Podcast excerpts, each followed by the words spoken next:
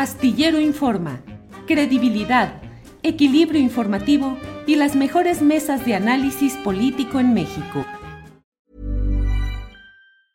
A lot can happen in three years, like a chatbot may be your new best friend. But what won't change? Needing health insurance. United Healthcare Tri Term Medical Plans, underwritten by Golden Rule Insurance Company, offer flexible, budget friendly coverage that lasts nearly three years in some states. Learn more at uh1.com. Millions of people have lost weight with personalized plans from Noom, like Evan, who can't stand salads and still lost 50 pounds. Salads, generally, for most people, are the easy button, right? For me, that wasn't an option. I never really was a salad guy. That's just not who I am. But Noom worked for me. Get your personalized plan today at Noom.com. Real Noom user compensated to provide their story. In four weeks, the typical Noom user can expect to lose one to two pounds per week. Individual results may vary. Alejandro Castro. Alejandro, ahora sí, ¿nos escuchamos? Sí, Julio, muy buenas tardes. Muchas gracias por el espacio y por la invitación a este programa. Al contrario, Alejandro, a lo mejor se escucha ahí el rebote del sonido, a lo mejor está muy alto el sonido de la compu, de la laptop o lo que tengas ahí, pero bueno, aquí vamos avanzando en este tema.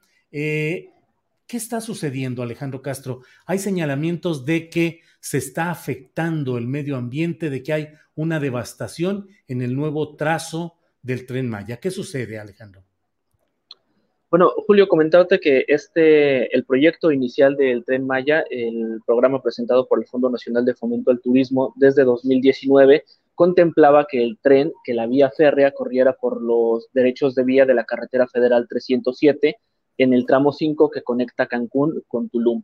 Eh, sin embargo, eh, recientemente, tras los cambios de dirección del Tren Maya, eh, a, la salida de Rogelio Jiménez Pons y a la entrada de Javier May, se informó que, ya no se llevaría por esta ruta, por la carretera, sino por adentro de la selva. Esto aparentemente ante una presión que hubo por parte del sector hotelero, que decía que habría muchas afectaciones pues a la economía de la, a la economía local si se hacía por la carretera, puesto que detiene el tráfico, es una vía muy transitada. Entonces se tomó finalmente la decisión de cruzarlo sobre la selva. No obstante, eh, lo que reportamos eh, esta última semana en, Periodismo Causa Natura fue que hay un grupo de científicos que están advirtiendo daños potenciales al acuífero de la región. Esto es porque Quintana Roo cuenta con un sistema de suelo kárstico que es muy susceptible. Es un sistema compuesto por roca caliza que es soluble al, agua, perdón, y de acuerdo con el ingeniero Alejandro López Tamayo, esto eh, se trata de un suelo cambiante en la carretera o incluso en las zonas urbanas es muy común que veamos que hay eh, colapsos o derrumbes de cuevas.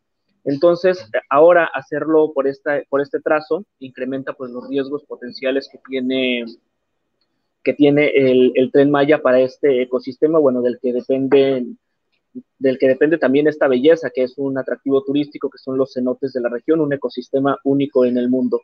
Eh, también mencionaba el biólogo Roberto Rojo, uno de los principales opositores, que este trazo del tren Maya pasaría por encima del sistema Dos Ojos Zacactún, que es el sistema de cuevas inundadas más grande del mundo. Y pues bueno, ahí ellos ven posibles afectaciones o potenciales afectaciones al acuífero y por supuesto estas imágenes que estamos viendo de las afectaciones a la selva. Por ahí se mencionaba, había una polémica hace unas semanas atrás sobre los árboles que se habían talado del camellón central, que fueron, digamos, talados inútilmente porque ya no va a pasar por ahí el tren Maya, pero ahora vemos eh, esta, este desmonte de la selva, eh, que bueno, son mucho más de 14 mil árboles los que se van a, desmontar para estos trabajos del tren Maya, Julio. Eh, Alejandro, se suele decir en respuesta a estos señalamientos, las autoridades dicen, no los talamos ni los exterminamos, los estamos replantando. ¿Se sabe o se ha visto dónde está ese eh, replantar los árboles retirados de algunos lugares? Sí, efectivamente, en este, sobre la carretera federal 307 había un camellón central donde había árboles plantados y estos árboles fueron los que fueron trasladados a otros sitios para no talarlos eh, tal cual. Para esto se hizo un programa en el que se invirtieron 40 millones de pesos no obstante, eh, bueno, esto, este, ¿cómo se puede decir? Este replanteamiento, esta, la... Replantación. Replantación, perdón, lo sacaron de un sitio para llevarlos a otro, pero finalmente la vía ya no va a pasar por ahí, entonces este trabajo, este programa eh, de replantación, pues fue prácticamente inútil porque, bueno, se dice que los rescataron, pero eh, con, con, respecto a mi opinión, pues no estaban, los árboles no necesitaban ser rescatados, ¿no? Más bien se hizo porque por ahí iba a pasar el tren. Ahora que se está haciendo por adentro de la selva, no hay un programa de restauración, no hay un eh, estos árboles que se están tirando no están siendo llevados a plantar a algún lado porque se trata de miles y miles de árboles. Eh, también ahí sería... Perdón, sí, sí, perdón. Adelante, Alejandro, adelante, por favor. Mencionaba que también ahí sería importante resaltar que el Tren Maya, el proyecto Tren Maya, no cuenta con autorizaciones de impacto ambiental en los tramos 4 y 5. Eh, esta autorización, que es un requisito previsto en la Ley General de Equilibrio Ecológico y Protección al Ambiente, según reportamos la semana pasada, también en este reportaje que publicamos en Periodismo Causa Natura. Bien, Alejandro. ¿Ha habido alguna protesta social, organizaciones ambientales, ONG, que estén haciendo algo en defensa, pues, de esta devastación ambiental? Sí, hay, eh, con respecto al tema de los cenotes, de las cuevas y cenotes y los potenciales riesgos al acuífero, hay un grupo de especialistas de científicos, de espeleólogos, de buzos que están en contra de, esta decisión y a eso pues se han sumado otras organizaciones como la que denunció eh, ayer apenas la, deforestación de la selva, que es la organización Moseyax Custal, que es una organización de mujeres ambientalistas. Eh, sí hay algunas disidencias, también está, eh, al parecer está inconforme el elegido, elegido Jacinto Pat, por donde se prevé que se expropien algunos terrenos para para pasar el tren Maya.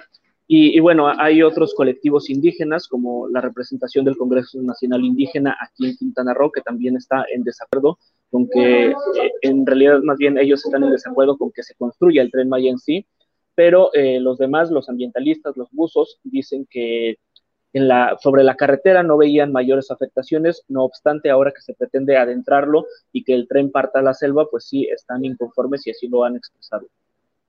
Bien, eh, Alejandro, fueron 20 mil los árboles que se replantaron, según lo que dijo el gobierno en esa primera actividad, y ahora son 14 mil, otros distintos.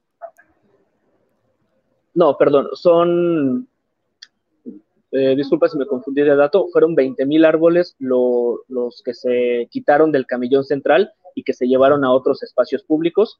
No obstante, ahora en este nuevo tramo no hay este programa de, para replantarlos en otra parte. Y se estima, están tirando. ¿Se estima el número de árboles que puedan tirar en esta nueva etapa, Alejandro? Mm, no hay una estimación, toda vez que eh, Fonatur no ha presentado la manifestación de impacto ambiental todavía. Eh, no obstante, eh, por inferencia propia, serían muchísimos más árboles de los 20.000, toda vez que estos 20.000 solamente fueron de una fracción de los que estaban plantados en el camillón y que eran prácticamente de ornato. Ahora estos estamos hablando de árboles de selva densa, de selva baja, que son pues muchos más. En, en un tramo, en los mismos 100 metros que había en, que a lo mejor en el camellón central había 30 árboles, en una selva densa, en una selva prístina, ahí podría haber miles de árboles. Bien, pues Alejandro Castro, estaremos atentos a este tema que es necesario verlo desde la óptica ambiental. Recordemos que el propio presidente de la República dijo desde 2018, entrando al, al gobierno, a la presidencia de la República y comenzando a anunciar lo que sería el tren Maya, dijo que no se tiraría un solo árbol. Ahora con estos movimientos y estos rediseños, pues sí son miles de árboles los que están en esta circunstancia. Ya veremos lo que diga la autoridad y cómo replantean las cosas. Alejandro, pues muchas gracias por la información. Aprecio mucho todo lo que nos has dicho y nos has suministrado de imagen y de palabra. Y aquí estamos atentos a la orden, Alejandro. Claro que sí, Julio. Seguimos en contacto. Muchas gracias por la invitación y un saludo al auditorio. Gracias. Hasta luego.